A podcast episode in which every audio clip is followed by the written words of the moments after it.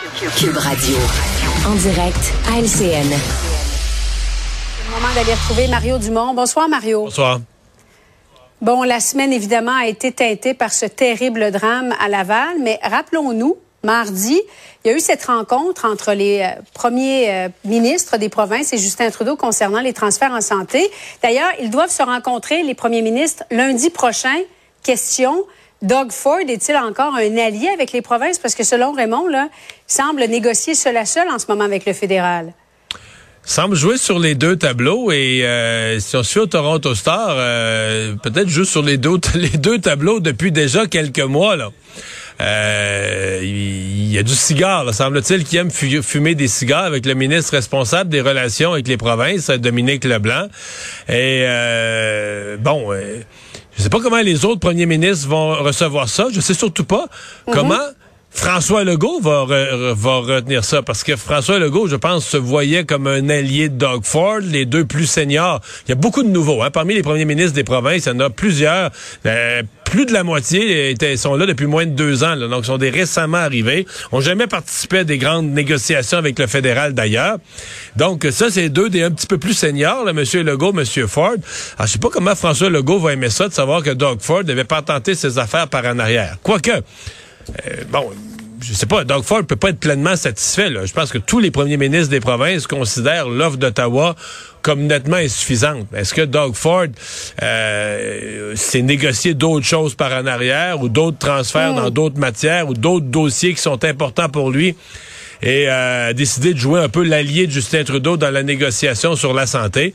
Ça va être, écoute, le dossier va être intéressant à suivre et c'est toujours l'autre question, est-ce que est-ce qu'un front commun des provinces pourrait forcer Ottawa à réviser à la hausse sa, proposition? Mais il semble fragilisé, ce, ah, ce front commun. C'est un mot faible, fragilisé. oui, avec l'Ontario. Euh, c'est pas l'île du Prince-Édouard quand même. Non. Mario, le chemin Roxham, bon, le problème s'est amplifié, complexifié. Tu as réalisé une entrevue avec la mairesse de Saint-Armand euh, cet avant-midi parce qu'il n'y a pas que par le chemin Roxham qui a du va-et-vient. Écoutons un extrait on essaie de, de voir ou d'aider le mieux possible, mais on n'a pas les ressources ni financières ni matérielles pour assurer une surveillance ou pour valider euh, les gens qui traversent ou pas. Puis oui, c'est des pressions qu'on met un peu. On a des bonnes communications avec les deux députés provinciaux et, euh, fédéraux, mais euh, ça reste que c'est quand même un fléau parce qu'il y a beaucoup de va-et-vient euh, du côté de Saint-Armand. Chaque semaine, Mario, avec ce qu'on apprend dans les différents médias canadiens, américains, on a l'impression que l'afflux ne cesse d'augmenter. As-tu l'impression que c'est devenu hors de contrôle en ce moment? Ouais, tu fais bien de dire médias américains parce qu'hier, il y avait un reportage de mhm. NBC aux États-Unis sur le fait que là, il y a des Mexicains qui, eux, s'ils montent à la frontière, la frontière entre le Mexique et les États-Unis au sud est super surveillée. Là, ils prennent un avion, s'en viennent au Canada, et eux, c'est aux États-Unis qu'ils veulent aller. Donc, par le Canada, ils se disent, ça vaut pas la peine d'aller se cogner à la frontière nord du Mexique, là où ce qui nous attendent. On va prendre un vol, on va s'en aller en avion au Canada. Puis du Canada, là, il n'y a aucun problème. On va rentrer aux États-Unis. Peut-être que ça, ça va aider à intéresser le fait que ça rentre dans l'autre direction, ça va soudainement intéresser le gouvernement. Bon, on voit les chiffres, 42 000 supposément en 2022. Ça va peut-être intéresser le gouvernement américain à s'intéresser davantage au dossier, à être prêt davantage à négocier euh, la, la, la, la, fin de l'entente sur les tiers pays sûrs, la révision de l'entente sur les tiers pays sûrs. Mais oui, le dossier, c'est certain qu'il se complexifie. Euh, c'est le vieux principe, tout ce qui traîne se salit. C'est de plus en plus mm-hmm. connu, populaire qu'on peut passer facilement à la frontière Canada-États-Unis. Le chemin, on dit que le chemin Roxham est connu sur tous les continents ou à peu près. Donc, euh, je me répète, le président Biden vient au mois de mars. Je vois très mal comment l'un et l'autre gouvernement du Canada et des États-Unis vont pouvoir passer cette rencontre avec le président Biden et M. Trudeau sans avoir quelque chose de substantiel à dire sur le sujet. Le Conseil national de Québec solidaire débute ce soir, va se dérouler euh, tout le week-end. Le parti Mario semble traverser euh, une période assez difficile. Ce serait quoi, selon toi, le défi du week-end pour Québec solidaire? En fait, le défi du week-end, il est beaucoup là, pour euh, Gabriel Nadeau-Dubois. Le défi pour lui, c'est que ce qu'on entend comme critique, et on en voit, il en circule sur les réseaux sociaux, que ça devienne du placotage du placotage secondaire, normal dans un parti politique. Les gens sont pas satisfaits, ils n'ont pas les résultats électoraux qu'ils veulent, puis ça placote, puis c'est toujours comme ça. Euh, versus ce qui serait la catastrophe, c'est une division interne importante, visible au grand jour, qui laisse des traces dans le parti. Les critiques tournent autour de quoi? Au-delà du fait, je pense que parce qu'on n'a pas eu le résultat espéré, on n'est pas devenu l'opposition officielle, on n'a pas gagné euh, plusieurs nouveaux sièges.